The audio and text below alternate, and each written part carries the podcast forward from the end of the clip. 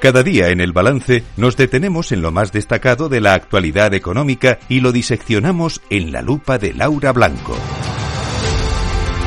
Laura Blanco, buenas noches. Buenas noches, habemos presidente. Habemos presidente, efectivamente. Esto es casi como lo del Papa, pero bueno, ha salido bien, ha salido con sus Hay algún meme ¿eh? en redes sociales. Eh, sí, hay unos pocos. Me voy a engañar. Hay, unos, hay, hay, unos yo, cuantos yo hoy Pensaba, Yo pensaba, desde un punto de vista político y siendo mala, ¿eh?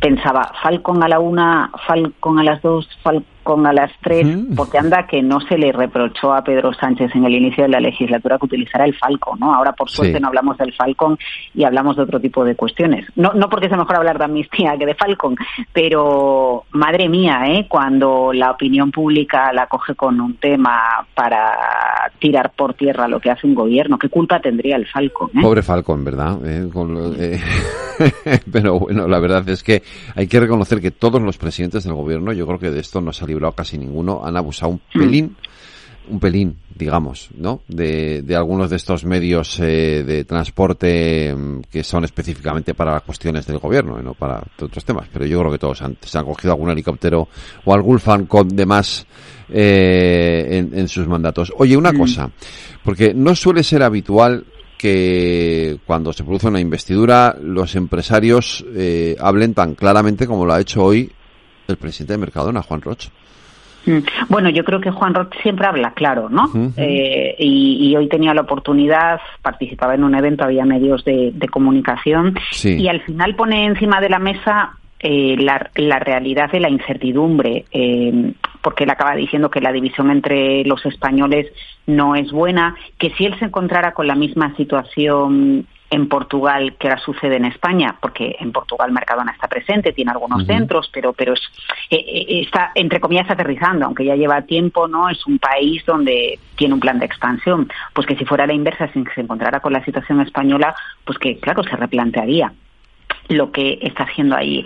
Eh, yo creo que este es el gran reto económico que tiene Pedro Sánchez. No es el único, porque el principal y el que más me preocupa es el de las reglas fiscales y conseguir en el marco de la senda de reducción de deuda y déficit poder aplicar políticas sociales eh, que no perjudiquen a las cuentas públicas, encontrar la manera adecuada de hacerlo que lo más posible, Federico, todos sabemos que es que se aumenten los impuestos, porque la otra la, otra pata que tiene Pedro Sánchez es eh, o, Montero, si sigue siendo ministra de Hacienda, es que a la economía le vaya tan bien y al empleo le vaya tan bien que se recaude mucho por impuestos para hacer frente a todos los gastos sociales por la propia dinámica de la economía. Pero como eso no lo sabemos, pues encontrar el equilibrio entre temas sociales, eh, reducción de deuda y déficit eh, y fiscalidad, bueno, pues es el gran reto. Pero creo que el segundo gran reto, más allá de, cuestiones concretas del acceso a la vivienda que tardan en construirse, del SMI, que va a volver a generar otra bronca seguro en el ámbito del tejido productivo, es, el, es, es la relación con los empresarios, ¿no? Y, y, creo que no sería bueno para España que tengamos otra legislatura marcada por la tensión con los empresarios. No sé hasta qué punto el hecho de que PNV, sobre todo, ¿eh? no miro tanto a Jones, pero el hecho de que PNV eh, le haya brindado su apoyo al gobierno va a conseguir calmar un poquito la tensión que, se ha establecido con los empresarios. Fíjate que hoy hasta estaban los desmentideros la posibilidad de que el Ministerio de Industria fuera para el PNV, ¿eh? porque se ha llegado a, barajar esa posibilidad a lo largo de a lo largo de las últimas horas. Eh, el hecho de que tenga menos fuerza Podemos puede ayudar a que la relación con, el tejido productivo sea un poquito mm, menos tensa, ¿no? Pero bueno, ahí está Sumar y ahí está Yolanda Díaz, entonces no sé realmente qué es lo que puede suceder. Juan Roch nunca ha tenido pelos en la lengua. Eh, creo que tiene razón en el mensaje que da, pero eh, reflexionemos también un poco sobre los mensajes que dan los empresarios. Y me explico.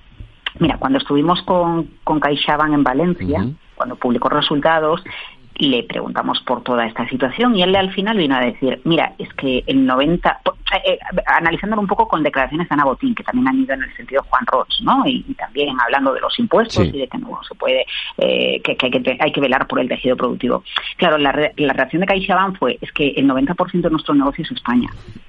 CaixaBank no puede decir me voy de España a otro país porque el negocio en España no me va bien, no es una empresa de infraestructuras internacionalizada, no es una Inditex, no es una Repsol, bien, bueno, cuidado porque el caso Mercadona es el mismo. Mercadona tiene unos cuantos establecimientos en Portugal, pero Juan Roche dice, si pasara lo mismo en Portugal, ralentizaría inversiones.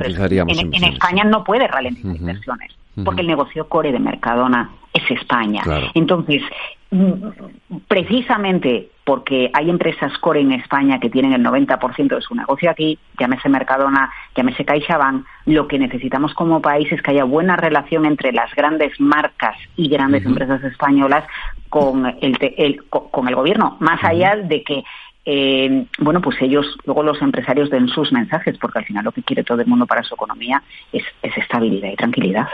Claro, y eso es lo que, lo que entiendo que algunos empresarios ahora mismo no tienen claro que vaya a ocurrir, ¿no? Es una legislatura que nace con cierto, en medio de ciertas incertidumbres, ¿no? Eh, pero bueno, mm. luego hoy analizaremos también en la tertulia económica todas esas promesas que ha hecho el presidente del gobierno, esas promesas económicas. Eh, bueno, fíjate, hoy CEPSA, por ejemplo, anunciaba eh, pérdidas en los nueve primeros meses del año derivadas del impuesto a las compañías energéticas, otra gran empresa de, nuestro país. Así que, bueno, pues la clave es hacia dónde vamos a, caminar con las grandes empresas porque necesitamos más grandes empresas y que las grandes arrastren a las pequeñas. Por cierto, eh, hay muchos retos económicos de Sánchez, pero luego también el calendario marca algunos hitos, algunos eventos y algunos titulares y a finales de primavera tenemos que tener nuevo gobernador o gobernadora del Banco de España. Lo digo por si lo quieres comentar en la tertulia. Ah, pues mira, Pablo Hernández de, de COS? Sabes que él pues se barajó como ministro en el caso de que gana el PP, pero era imposible porque él era gobernador del Banco de España, ¿no? Eh, bueno, eh, ¿quiénes van a repetir en las carteras económicas o no? Y, quién va a ser el nuevo gobernador o gobernadora del Banco de España eh, entre, entre las incógnitas de, los próximos días y próximos meses. Pues mira, vamos a hacer esa quiniela hoy en nuestra tertulia económica. Luego se lo preguntamos. A, tus contertulios. Luego se lo pregunto y tú, lo, y tú los escuchas. El lunes más lupa aquí en, el balance. Eh, Laura. Buenas noches, Federico. Buenas noches.